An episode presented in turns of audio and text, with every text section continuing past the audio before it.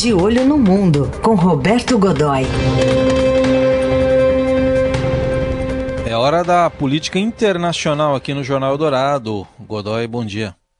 Bom dia, Heisen. Bom dia, Carol. Bom dia, amigos. Oi, bom dia. Tá frio por aí, Godoy? Muito frio. Tá terrível. Frio, né? Tô gelando aqui, não tá fácil. E, e agora o dia está prometendo um pouco de sol, tomara. Né? Uhum. E aí dá para fazer. tomara. E aqui eu estou seguindo um regime, uh, regime do, de detenção, né? Quer dizer, tenho direito a banho de sol eh, duas vezes por dia eh, na, na, sacada do, do- na sacada do apartamento. Né? Então eu estou torcendo agora, de repente, quem diria, né? De repente comecei a torcer para ter sol. Mas olha só. Para citar o nosso ouvinte, Godoy falando de Campinas com a gente diária, aqui às segundas, quartas e sextas. Que, aliás, é o eixo Campinas, Mogi das Cruzes, Morumbi. É o chiquésimo. Tamo junto, tamo junto. Estamos quase, uh, quase o percurso do trem-bala, que nunca veio, né? Que Pois vem é. de Campinas pro Rio. Dizer, que, aliás, era, era, era uma bala de curto, era, uma bala que ia parando no caminho, né? Porque o que, que a gente imagina de trem-bala? Que ele saia de um ponto e, e aí percorra uma considerável distância até É. um outro lugar. Mas não, ele ia sair do aeroporto de Viracopos, aí estava em, em, em Cumbica. Aí Isso. saía de Cumbica, aí parava em São José dos Campos, que é ali do lado, né? De, Isso. Aí ia, ia assim ia, quer dizer, então ele ia virar um daqueles catacoió, como se diz no interior. né? Fazia tempo que eu não ouvia essa expressão. Essa tá então, boa. é boa, né? E, e aí você quer, como ho- hoje é o ônibus, né? Então o que você diz, você vai, como é que é? Ontem ainda ouvi essa expressão de uma amiga de Mococa que dizia o seguinte, é, eu tive que voltar, estou tendo que voltar para São Paulo no, no Expresso, que tem menos gente, porque Sim. o catacoió, falei, oh, beleza, quanto Boa, tempo já usou. isso. Já usou agora.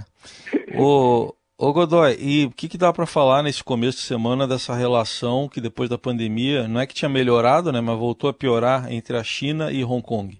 Pois é, é todo mundo está todo mundo querendo voltar ao, ao, ao velho normal. E isso aconteceu, pois é, em Hong Kong aconteceu ontem. O que, que houve ontem? Depois de, desse tempo todo aí de, de, de- de quarentena, isolamento, eh, por causa da, da- da- do coronavírus, da Covid-19, eh, ontem eh, eles voltaram ao velho normal. Os manifestantes foram para a rua, e aí teve aquela reação habitual. Canhão de água, garrafa, eles enchem a garrafa de, enchem a garrafa de, de água e outros líquidos que a gente bem pode imaginar quais possam ser, né? Eh, enche, a enche as garrafas e atiram na polícia, quer dizer, elas ficam mais pesadas, portanto o impacto é maior. Eh, bala de borracha, gás lacrimogênio e, finalmente, 180 presos em Kowloon, ou Causeway, que é o centro comercial, que a gente, aquelas imagens que a gente vê pela TV já desde o começo do ano passado, né, desde o começo de 2019, até antes um pouco. E a ideia foi, eh, eh, a manifestação foi convocada eh, pela, pela internet, não tem um líder, não tem um movimento líder, né, né, pelo menos não identificado, e por que que eles foram às ruas, Heisen e Carol? Foram às ruas por causa de uma nova lei de segurança nacional que a Assembleia, eh, Assembleia Nacional Popular da China, que está em sessão eh, desde a semana passada, eh, aprovou na quinta-feira, numa, numa, numa etapa preliminar, uma nova lei de uma nova lei de segurança nacional que estende mais ainda o poder de Pequim ao território de administração especial que é Hong Kong. A gente tem que lembrar rapidamente que Hong Kong era uma, desde o século XIX uma possessão uma possessão britânica, né? É, e administrada, tinha um governador britânico, essa coisa toda. Em 1997 passou o domínio, depois de uma longa negociação iniciada no fim dos anos 40, né? passou para para o território, passou a integrar o território chinês, mas com uma administração própria. Tem um governo autônomo, eh, uma, administração semi-autônoma, né? mas tem uma legislação própria, tem uma Assembleia Legislativa própria, essa coisa toda. E esse regime deve durar, essa situação deve durar por 50 anos, pelo menos, até 2047. Só que a China não gosta disso, porque ali surge, é um, é um foco de contestação eh, do regime de Pequim. E, portanto, e aí começaram a surgir as, as, as manifestações, começaram a aparecer as manifestações, e a coisa começou a ficar complicada. Agora, nessa reunião da Assembleia, decidiu-se decidiu também que a nova lei não vai passar pela, pela Assembleia de Hong Kong, ela vai ser baixada por decreto do Xi Jinping, do, do, do líder chinês Xi Jinping, vai passar direto por decreto e vai ter, enfim, já podemos considerar que ela já é está é, é, vigente, né? Quer dizer, então aquele conceito celebrado em, desde 1997, que é um país, dois sistemas, está esfarelando, né? quer dizer, está acabando.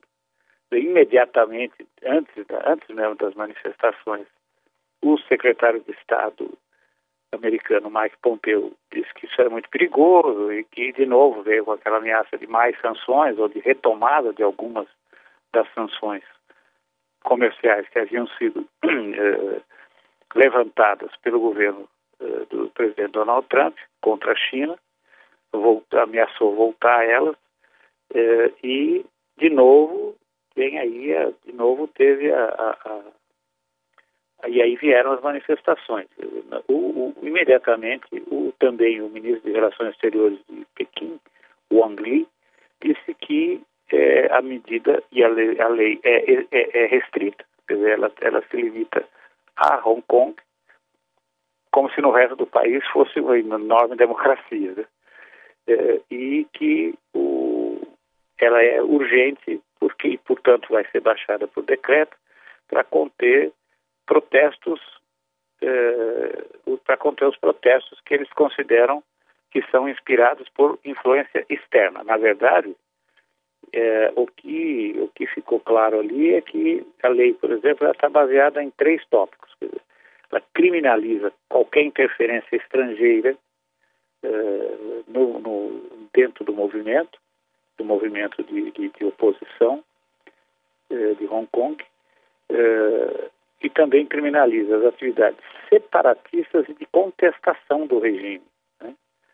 E considera que é subversão qualquer, qualquer uma dessas atividades uma subversão ao poder do Estado chinês, que é uma, é, é, ou seja, isso é, na legislação chinesa, considerado é, crime de traição, puni, que pode ser punido com prisão perpétua e até pena de morte, dependendo do tipo de processo, do tipo de, de, de, de acusação, do tipo de, ruptura dessa lei que alguém possa vir a cometer. O negócio ali, enfim, é, de novo não está fácil.